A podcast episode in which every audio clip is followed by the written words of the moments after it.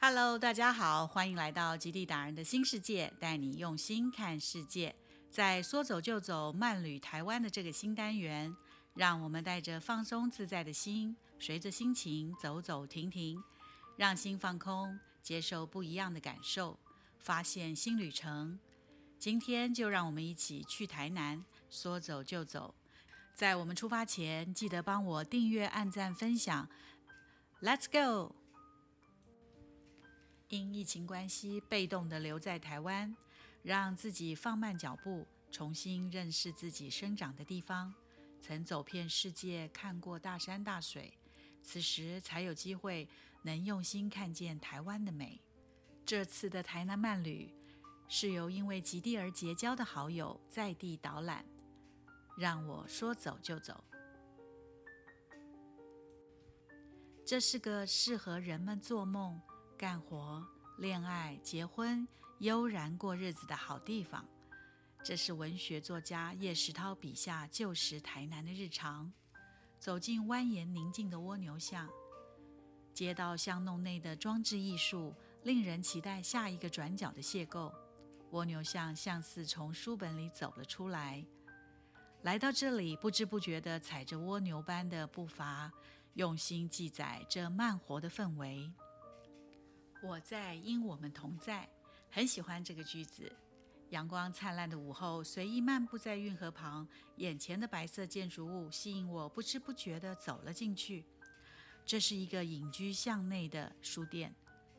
隐约在扶疏的绿枝下，静谧的运河旁，望着窗外盛开的紫色苦楝花，好一个岁月静好的氛围。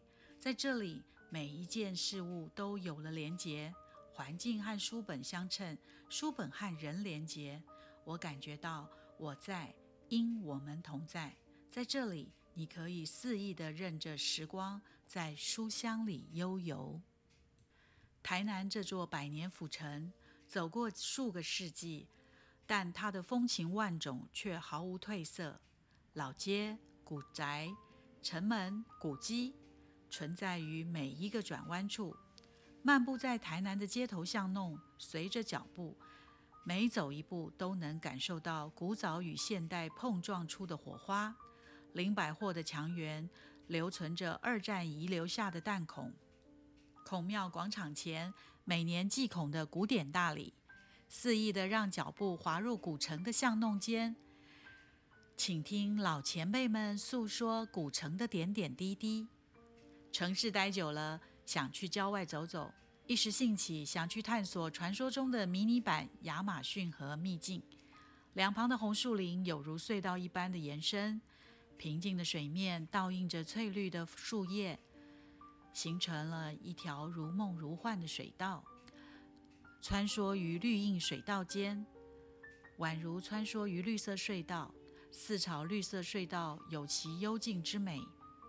或许是期望太大，感觉有点小小的失落感。小船有点简陋，航程中的亮点较少，隧道长度也比想象中短。若规划可以更精致些。或许更能留住旅人的心。台南这座城市不曾是观光客的首选，它没有台北的都市繁华，也没有垦丁的生态美景，更没有花莲的自然奇观，但它却默默地收藏着历史的沉淀。记得在一本介绍台湾选集的日本杂志封面，选的就是国华街。为什么是国华街呢？一条平凡的国华街，从头到尾，从早餐到宵夜，这儿就是台南人的日常。国际城市之间越来越像，特色反而存在于大城市以外的地方。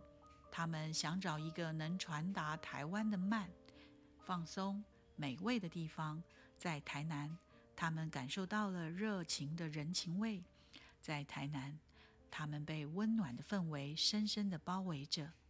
就如同作家笔下的台南，这是个适合人们做梦、干活、恋爱、结婚、悠然过日子的好地方。亲爱的朋友，你准备好了吗？今天就和大家聊到这里，欢迎大家留言，你所推荐的好地方。